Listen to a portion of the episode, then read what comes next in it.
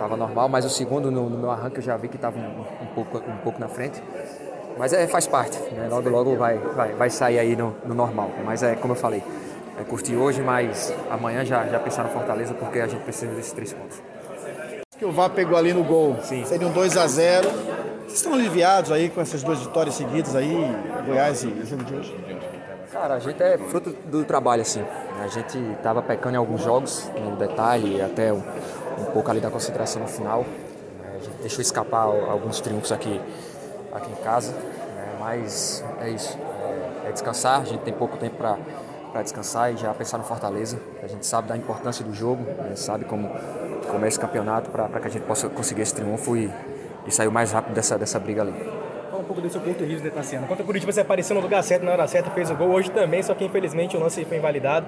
Como é que tá essa orientação de cena para você aparecer um pouco mais no ataque, sendo a questão de ofensividade mesmo na sua parte?